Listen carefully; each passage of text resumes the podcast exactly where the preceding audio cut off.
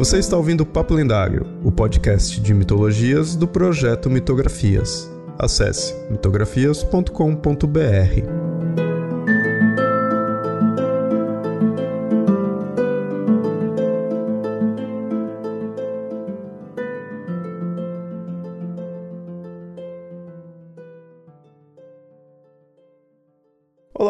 Sempre avisando, esse episódio foi publicado primeiramente lá no canal do Mitografias no YouTube. Se inscreve e curte os vídeos lá também.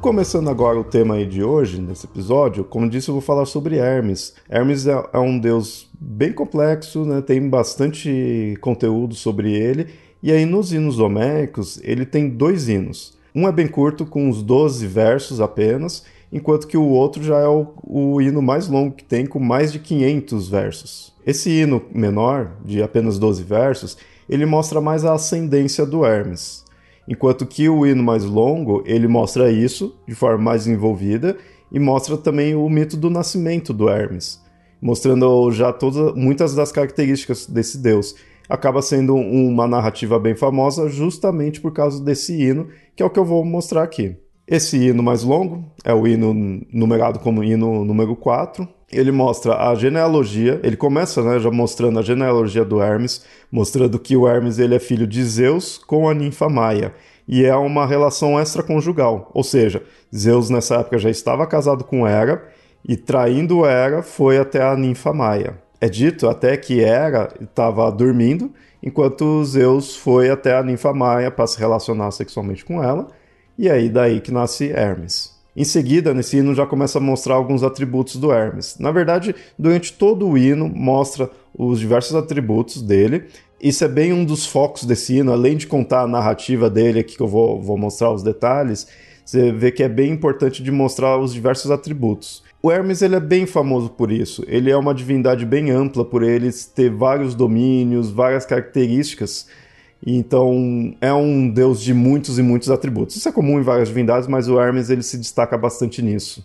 Então, os atributos que são mostrados logo no início sobre o Hermes, dele ser um deus trapaceiro, ladrão, tangedor de bois, e numa das traduções está nessa forma, nessa expressão, e aí no hino vocês vão entender o porquê portador dos sonhos e guardião das portas. Isso de guardião das portas é bem interessante se você for pensar uma divindade trickster, é, com inúmeras características que o Hermes tem e essa relação com portas, assim, né? Guardião das portas. Tem outras divindades de outras culturas, até mais, bem mais distantes, que também se relacionam dessa forma, né? também tem esses atributos. Isso é bem interessante de fazer uma, uma análise de mitologia comparada, né? E a gente vê essa ideia de tricksters com, com esses atributos também, né? Mas mais especificamente, isso daí de Guardião das Portas, dentro ali da cultura da mitologia grega, está muito relacionado também com outra divindade que é a Hestia. Enquanto que o Hermes protege o exterior da casa, e aí é, muitas vezes é colocado uma estátua ou algo para representar ele na entrada né, da porta, mas voltado para fora, Hestia já é a protetora do interior da casa. A Hestia é uma deusa do lar e é assim que esses dois deuses se relacionam.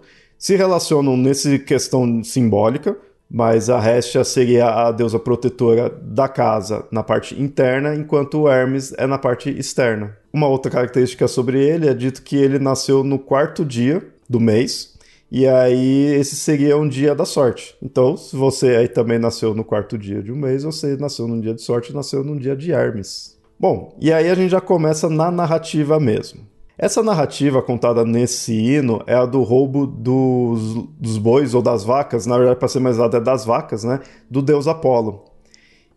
Quem rouba é o Hermes, né? Um deus trapaceiro, um deus ladrão. E é mostrado que ele rouba isso logo que ele nasce. No primeiro dia de vida dele, ele já vai lá e já faz esse roubo. Mas como eu disse, essa narrativa mostra essa questão dos roubos mas ele é muito para mostrar os atributos do Hermes, mostra também, querendo ou não, alguns atributos do Apolo, mostra a relação desses dois deuses e como vai se transformar essa relação. Isso é bem interessante. É uma narrativa bem de evolução mesmo, principalmente da relação dos dois personagens. Por isso que é bem interessante. É uma narrativa que desenvolve bem. Mas antes de chegar ao roubo em si, que é um ponto importante, quando o Hermes nasce, né, mostra-se que Zeus se relaciona com a, com a ninfa Maia, aí ele nasce, e logo no primeiro dia ele já sai ali e já começa a percorrer pelo mundo. Aí antes de encontrar os bois, ele tá andando pelo mundo e encontra uma tartaruga, e aí resolve criar, do nada, criar um instrumento com essa tartaruga.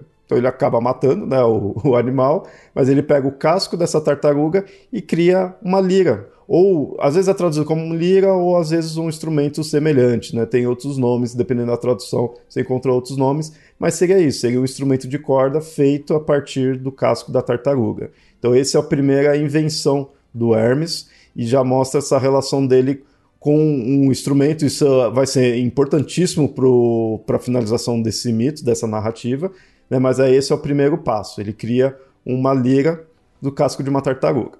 E aí ele continua, segue em frente, e aí sim que ele encontra as vacas do deus Apolo, e aí rouba 50 delas. E é interessante nessa parte você ver já que é um hino bem descritivo, vai mostrando todos os passos aí do Hermes, e bem dinâmico. Né? É um hino que combina bem com essa divindade. Hermes é uma divindade bem dinâmica, tá, nunca para, tá sempre ali fazendo alguma coisa.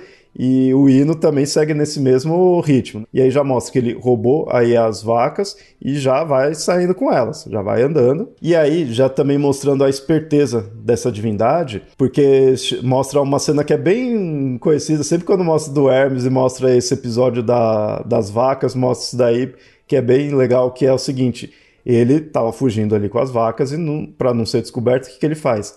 Ele faz elas andarem de ré por causa que aí a pegada que vai ficar dos cascos dela fica ao contrário, então era mais difícil de encontrá-las.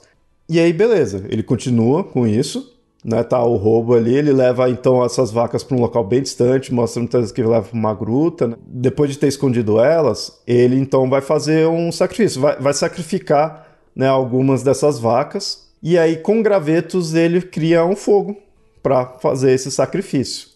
O que é interessante que é dito que Hermes que teria inventado essa técnica de criar fogo a partir de gravetos. Mas mais do que isso, é dito que em grego, pelo menos em grego, essa é a descrição mais antiga que se tem dessa técnica. Então, de certa forma, realmente é a invenção do, do fogo a partir de gravetos, né? Você criar fogo a partir de gravetos foi inventado por Hermes, mas na verdade realmente essa é a descrição mais antiga que se tem dessa técnica, pelo menos em grego. Isso ajuda a gente a perceber o quão antigo é essa narrativa, né? essa, esse hino em si. Né? Aí beleza, Hermes fez esse roubo, fez o sacrifício ali né, no fogo de uma das vacas, e aí, beleza, então vai voltar para casa. Aí ele limpa todos os vestígios, né? Deixa ali para ninguém perceber nem nada e volta para casa. Chega tarde ali em casa, né? Vai deita, deita na cama dele como se nada tivesse acontecido. Mas é interessante nessa cena do hino que a gente vê Maia vendo ele chegar. Que hora é essa que você tá vindo aí? Né? É uma criança chegando nesse horário, você aprontou alguma coisa aquela coisa bem clássica da mãe perceber que o filho estava aprontando ali, que não é para estar tá chegando tão tarde, né? Bem que ele tinha uma, um dia de, de vida só, né? Era bem novo. Mas a Maia já percebe que alguma coisa ele fez. Ela dá a bronca nele, mas ele fala: Não, você acha que eu vou estar tá aprontando alguma coisa? Só tenho um dia de vida. Você acha? Sou, sou um bebê. Você acha que eu ia fazer alguma coisa? E ele bate o pé nisso daí, porque mais pra frente o Apolo encontra com ele, porque Passa-se um tempo e o Apolo percebe que, pô, o que aconteceu? Sumiu minhas vacas, né? Alguém fez algo aqui, preciso entender o que, aconteceu. E aí o Apolo sai aí para investigar, ele vai andando nos locais, uma pessoa só viu algo ali, aí ele pergunta, né? Ele vai investigando e consegue perceber que foi o Hermes, né? Ele descobre e aí vai até o Hermes para entender por que, que ele fez aquilo, para dar bronca também, né? E ele confronta o Hermes.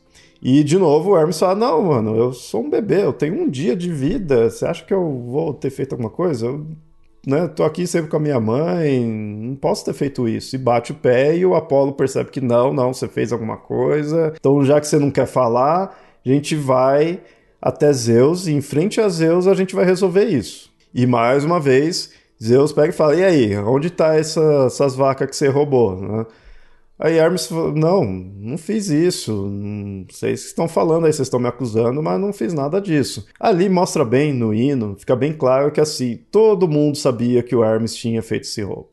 Todo mundo não, não tinha dúvida, mas o Hermes não queria admitir. E Zeus bate o pé e fala: Não, eu sei que foi você, mostra onde tá. Aí fica insistindo, a Hermes vai lá e finalmente mostra. Só que quando chega lá, lembra que o Hermes tinha criado aquele instrumento, tinha criado a lira, né?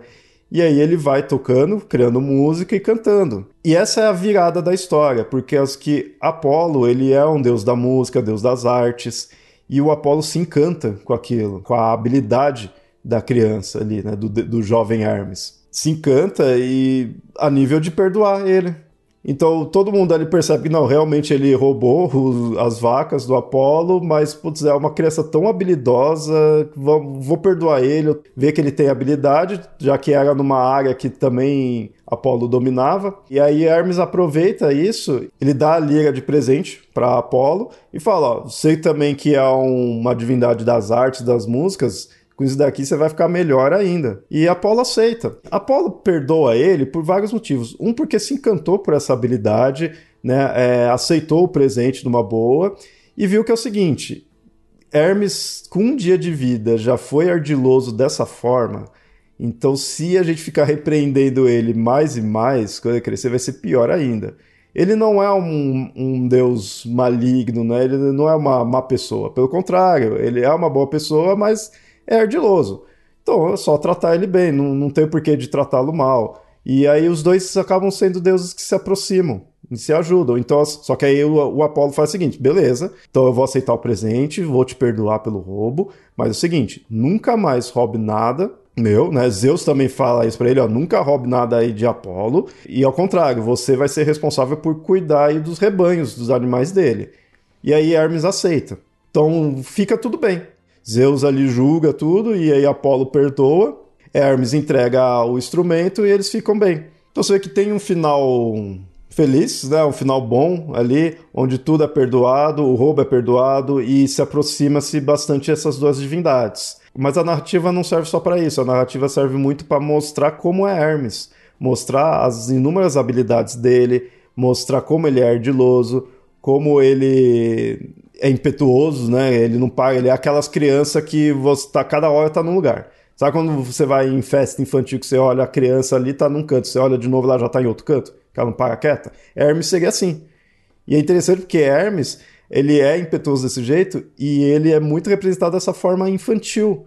Muitas vezes ele é um jovem, né? Então mostra essa energia que tem, né? Tanto de uma criança quanto de um jovem. Só que aí mostra também ele pegando responsabilidades. Ele pegou a responsabilidade de cuidar dos rebanhos do, do Apolo. E na verdade ele foi recebendo mais e mais é, responsabilidades, porque Apolo, vendo que ele é um deus que não para quieto, tá sempre para lá e para cá, ele acaba sendo então a ligação dos mortais com os imortais, né? Seria um deus mensageiro, então, né, é daí começa a ver essa imagem de Hermes sendo um deus mensageiro. É Apolo que atribui isso a ele. E mensageiro de, de todos os mundos, seria dos mortais com os imortais e dos mortais né, no plano terreno com o submundo. É aí que Hermes se torna uma divindade psicopompo que é aquelas, aqueles seres, né? Isso tem em inúmeras culturas, inúmeras mitologias, do deus ou da, da entidade, não precisa necessariamente ser uma divindade, que faz a conexão do mundo dos vivos, o nosso mundo, com o mundo dos mortos. Normalmente é quem guia o, o morto quando ele, logo que ele morre, né? A alma que leva para o submundo. Isso é bem comum e nos gregos quem faz esse papel é o Hermes por ele ser um deus mensageiro, um deus viajante, e Hermes acaba sendo uma divindade dessas áreas. Ele é deus dos mensageiros, ele é deus dos viajantes, deus dos mercadores, já que principalmente antigamente mercador era muito essa questão de estar viajando, deus dos ladrões, ele é um deus ladrão, então ele é um deus de inúmeros atributos, é um deus patrono de inúmeras profissões ou áreas, né, ou tipos de pessoas em si, né? Isso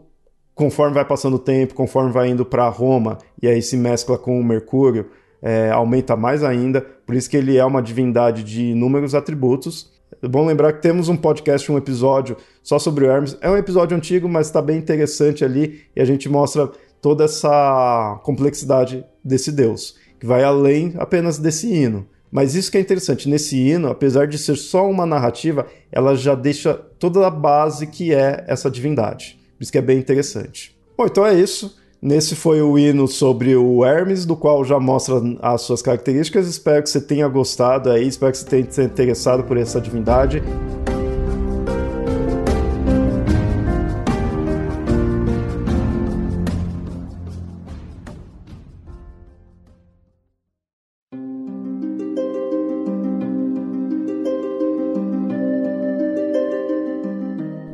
Ouvinte, gostou do programa? Espero que sim. Se gostou mesmo, considere apoiar o Mitografias em catarse.me mitografias ou apoia.se mitografias. Tais apoios são importantes para manter esse projeto no ar. Caso queira fazer um apoio único, pode enviar um Pix. A chave é mitografias.gmail.com. Outro recado é que esse episódio foi originalmente publicado no YouTube. O link estará no post para você assinar o canal. Além disso, siga nas redes sociais, assim estará sempre em dia com todas as publicações.